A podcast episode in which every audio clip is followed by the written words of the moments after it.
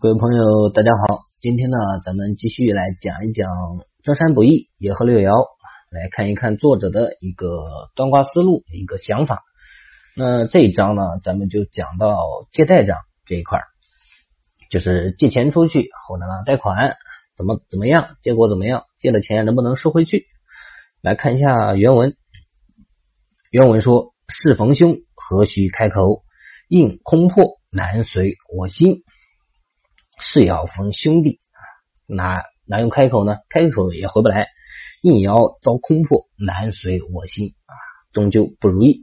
下一句呢说：财若空破，休指望；子兴财发，可甘求。七财爻寻空又月破啊，本身呢代表的就是钱财，那就别指望这笔钱了。如果子孙七财发动呢，那这件事呢肯定可以谋求。为什么呢？本身七财发动就是一种。求财吉利的一种象征。如果子孙要发动呢？子孙又是七财的一个元神啊，有根有地，自身十分旺相，又发动这笔财呢，肯定是万无一失的。下一句他说：“适应两爻都不宜月破，也不宜悬空。兄弟呢，切不可临事爻，或者呢，兄弟爻发动啊。这个呢，其实可以按照求财来看。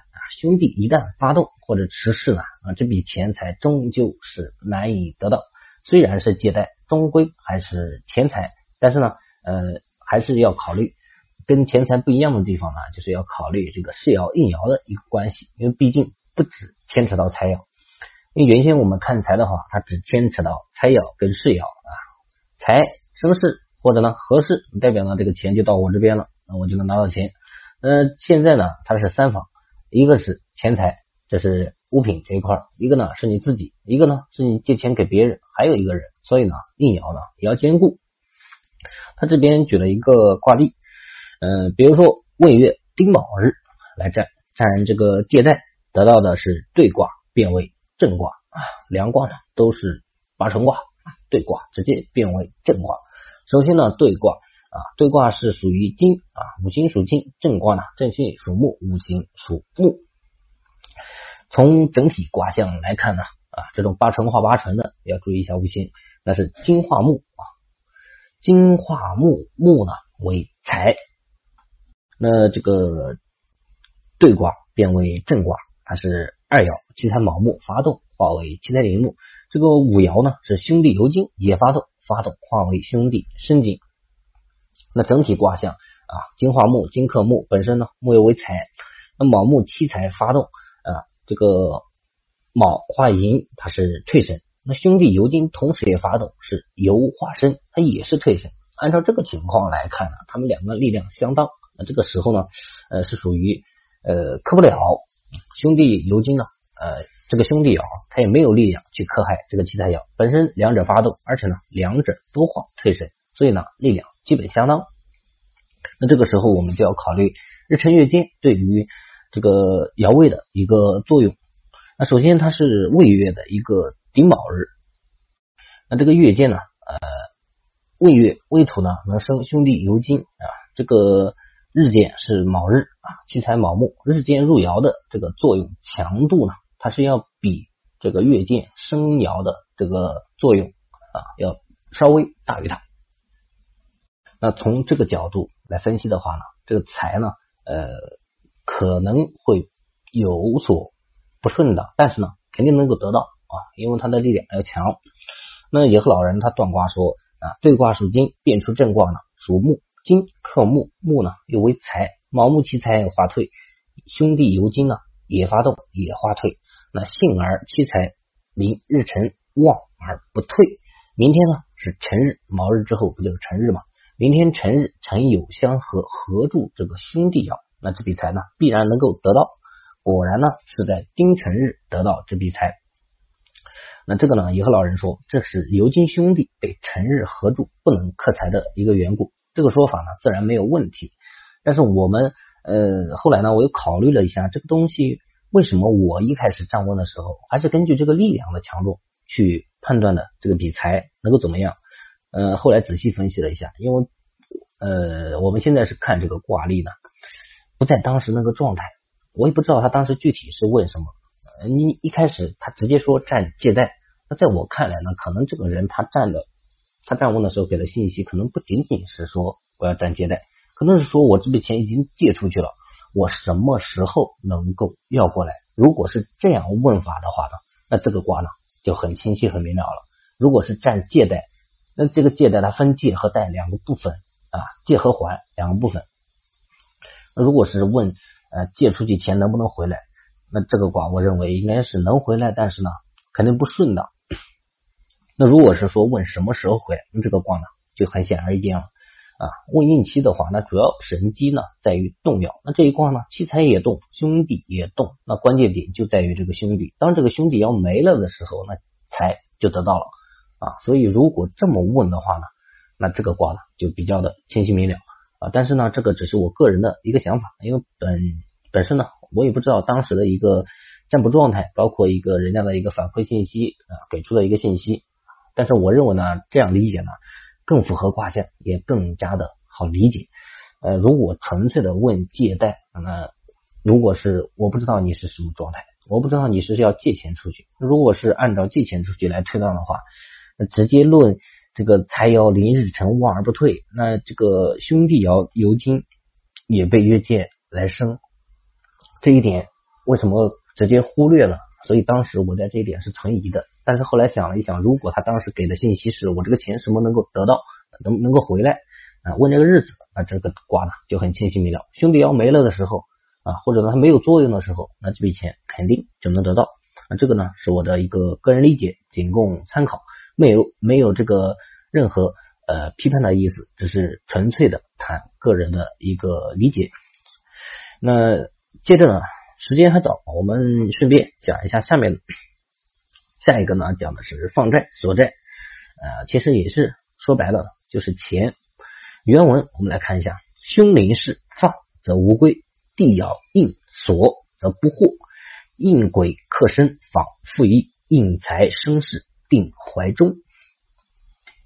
那这个其实也很好理解，其实就是把这个世爻代表自己，应爻呢就代表你要放贷的那个人。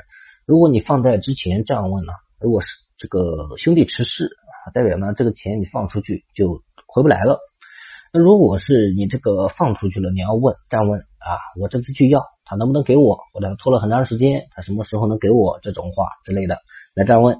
这个时候如果硬要是兄弟持事，那你这趟就不要去了，没有什么意义，他不会给你这个钱，甚至于说呢，啊，他可能不会借你。那下一句呢？啊，应鬼克身，防复义，应财生事，定怀中。这个呢，他这个估计是抄录的别的一个文章，因为我们这个曾山啊，有一个明显的一个理论，就是不论身位，只论事爻。他这个说应鬼克身，防复义，其实就是克事。因为应爻呢，临官鬼来克事，那人家就是忘恩负义，不仅当时借你钱的时候呢，这笔恩情没有记住，甚至于说呢，到最后，哎，还想。讹诈掉你这笔钱啊，对你怎么怎么样之类的。如果应鸟是七财来生事爻，那这笔钱呢，完全不需要担心，他借呢，你就可以借给他，没有关系，他肯定不仅要还你这笔钱，他还会尽你一个人情啊，是这样子。那这一章呢，就就这些。下一章他说讲的这个买卖六序的啊，这一章，其实这个买卖六序啊啊，就是买卖这些牲口的。呃，他讲了很多，但其实就一点，就你买卖这个东西，因为我们一开始要取用啊，只要取用对了，下面呢就很好分析了。取什么呢？取子孙啊，取子孙爻代表你买卖的这个六序啊。前面讲这么一大段话，就主要是这个道理，以其以这个子孙爻为用神。但是呢，你归根结底，你的买卖是为了什么？是为了求财，所以呢，要兼看七财爻。如果七财爻持世子孙发动来生它。或者呢日辰月见来生住，或者说七财发动啊，化为子孙，这种呢，你的买卖肯定是吉利的，而且你买卖的这个牲口啊，比如说鸡鸭鹅，它也不会出什么事。那这种情况呢，啊属于多多益善啊，你可以尽尽可能的去多买，然后呢，最后去多买多卖啊，一定会获利的。如果是这个子孙持世七财爻合适爻呢，它代表也有利益，本身都是吉利的一种象。最怕的就是官鬼变子孙，子孙变官鬼，父母化子孙，子孙化木化父母，按照六亲的一个顺序来看呢，本身子孙化父母，父母化子孙都是不利的，因为呃父母本身是克子孙的，对吧？如果子孙化官鬼呢，那肯定也是不利的。官鬼代表一个灾祸啊，或者呢，甚至于说你买卖的这牲口啊可能会死。那如果兄弟持世，七财临悬空月破也不行，因为你归根到底啊，你的买卖的核心最终的一个目的啊还是求财，所以子孙跟这个七财呢都不宜衰，也不宜绝啊，最好呢就是两者都旺。那七财呢，它往往就是受制于兄弟，所以呢兄弟不能持世。如果自身悬空月破呢，那代表这笔财也得不到。那子孙他的一个不利呢，就是子孙化官鬼，或者呢化父母，化父母就是回头客了。他这边呢举了一个卦例，是丑月的丁卯日啊，这个人来占问，占问买马去南方去卖啊，能不能获利？得到的是顶卦，变为大有卦。那顶卦呢，它是呃官鬼亥水持世，世爻呢是这个官鬼亥水，应爻呢是子孙未土啊，子孙丑土发动，化为官鬼子水，那。它变成大有呢，就这一爻发动，就是子孙丑土发动，化为这个官鬼子水。那这一卦我们来这个分析一下。首先呢，它只有一个动摇，那这个动摇呢，我们要好好的去分析一下。子孙丑土啊，是丑月的丁卯日，还是直接月见入窑丑土，然后呢日见卯木，卯木呢来克它，算是一个平相吧。那子孙丑土化为官鬼子水。我们前面讲过，子孙化官鬼，子孙它代表的就是买卖的这个，在这个卦呢，就是这匹马啊，这一匹马。那子孙化为这个官鬼啊，代表这个马呢可能会死啊。子孙化官鬼，代表这个马的状态不是很好。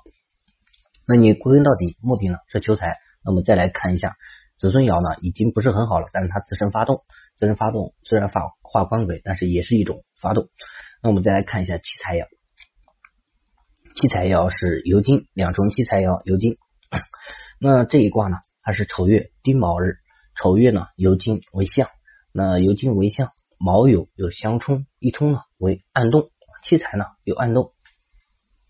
那所以呢，这个就给我们了很多信息。首先，子孙丑土化官鬼子水，子孙化官鬼，代表你买卖的这个六序呢，呃会死啊。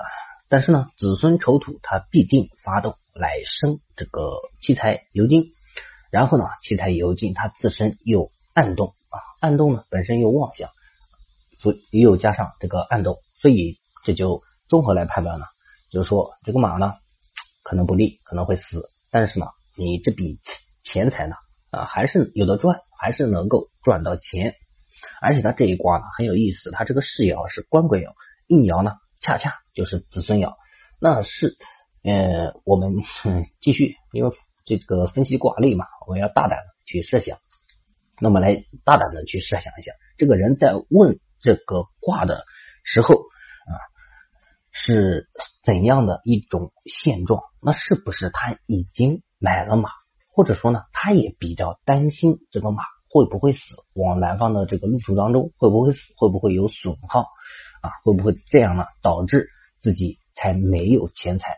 那我们是分析不到他的心理，但是卦呢，或者说神明呢，他肯定能够明白他的心理。所以他这一卦就很有意思。世爻临官鬼，代表他有忧虑；应爻呢为子孙，其实就直接回答你不要忧虑这件事情了。我我觉得我建议你呢是可以去做的。那具体的是怎样的情况呢？那神明用。两个这个动爻来这个回答你啊，一个呢是子孙丑土化官鬼子水，子孙化官鬼，那神明告诉你说你这些马呢可能会死掉啊，中途呢会死掉。那又有七彩酉金暗动，说明呢没有关系，你还是有财可得。那这么一分析呢，那真的是这个卦象呢呃极其的准，这个可以说是哎。明辨鬼神之机啊，所以呢，这个卦也很有意思。那我们来看一下野鹤老人他的断卦，断卦呢一直比较简洁，内卦子孙临月，但是呢不易发动而变鬼；外卦呢还有一重未土子孙是应爻，临月破不易买入啊，他是这么解释。幸好呢，建窑的油金七彩油金呢，它是暗动暗动呢来生是窑，本身财生是嘛。马虽然死去的多，但是呢钱财不会得到大的损耗。后来呢，这个人是这样子，他是买了七十匹马，一路呢死了很多啊，死了一半还多，最后只剩二十多匹马，但是呢价格很高啊，每一匹马的价格都很高，所以呢还是赚到了钱啊，没有这个亏本。那我们顺便把这个下一章也给讲了哈，伯戏章什么意思呢？就是古代呢有这个斗技，比如说古代最流行的一个是斗蛐蛐啊，对吧？你赌这个，我赌那个啊，谁赢了？这个这个呃分为 A 和 B 吧，A 赢了我拿多少钱，B 赢了你拿多少钱啊？这种斗技或者斗鸡斗狗，现在也还有。那这种呢？首先注重的就是是爻跟应爻，是爻为自己，应爻为他人。那这首先呢是对比一下双方的一个实力。如果应爻克势呢，你实力明显不如他人；如果是爻克应爻呢，啊，那没关系，你的是爻能克应爻，那说明呢你的实力比较强。那如果再牵扯到钱财了，比如说你赌这两个东西呢，那你还是压赌注，那这种呢又牵扯到财钱财，所以呢也要去监看财爻。那他这边呢举了一个卦例，我们直接来分析这个卦例。他是这个四月啊戊申日啊，占两人斗鹌鹑，得到的是健卦，变为巽卦。那健卦呢是子孙生金持世，应爻呢为官鬼卯木，呃，变为巽卦呢是二爻的父母午火发动，化为七财亥水。那首先呢是爻是真那个生金。应爻呢为卯木，那看起来呢自己实力还不错，而且呢是四月啊戊申日占卦，这个申日呢有入爻啊子孙生金，但是呢是被月见四火来克的。然后呢父母无火又发动，父母无火发动本身它的呃作为目标，他是想去克这个子孙生金，但是呢他发动化为七财亥水，又是回头克。那我们来看一下。野鹤老人他的一个断卦啊，断卦说子孙持世而临日辰，父母呢虽然发动有亥水来制服他，只是呢这个亥水啊四亥相冲啊月破难以制服父母无火。到了今天四五十的时候，到了无火最旺的时候呢，一定不要去相斗。然后这个卦主就问了，说为什么呢？野鹤老人说四五十无火，父母得力。必然呢就有力量去克子孙，也就是世爻。那果然呢，这个人是在早晨相斗时得胜了，那到午时呢又斗，结果呢大败而破财。首先呢，我们前面分析了世爻应爻，那他自身实力是有的，所所以呢他早上得胜了。但是呢，这个他既然问这个董安春能不能得财，那肯定是最终能不能得财。就像我们现在打牌一样，有一句话叫做“先赢不算赢”。啊，还有一个段子叫做“先胖不算胖，后胖压倒炕”，对吧？要看最终的一个结果。那最终的一个结果，它就一爻发动，那神机肯定就定在这个这一爻上。那这一爻发动，父母无火，他的目标只有一个，就是去克神经是爻。也就是说呢，你会破财，你想要想要让你不得这笔财，但是呢，他又发动化为七财亥水来克他啊。但是这个七财亥水要看它的力量，七财亥水跟父母火，这个七财亥水呢，它是临月破的，它本身的本身它是来克这个父母火是不假，但是呢，它本身力量可能不足啊，就像一个警察拿着一个这个小木棍儿，呃，或者呢一个一个一个警棍儿，但人家呢拿了一把枪，或者呢呃直接扛了一台大炮，开了一台坦克。嗯，即便你本身你是正义的，你是呃能打败他的，但是现在人家装备啊比较精良，那到了这个五十的时候啊，他本身是父母无火，又到了五十的这个时候，那人家这个大炮呢，呃或者坦克呢都已经发动了，那你怎么也打不过，所以呢，到了这个时候，他就他既然力量这么大了，他就不怕七财亥水的克了，不怕他克，他就要去找他的目标，那就是世爻的子孙生金。没作用你就授课，你一旦授课，呃，本身实力你是能赢的，所以你早上赢了。但你现在授课，天时不利于你，这个时候呢必然大败。最后呢，因为压了这个钱财嘛，啊，又大败而克财。那我们今天的文章，呃，就讲解到这边。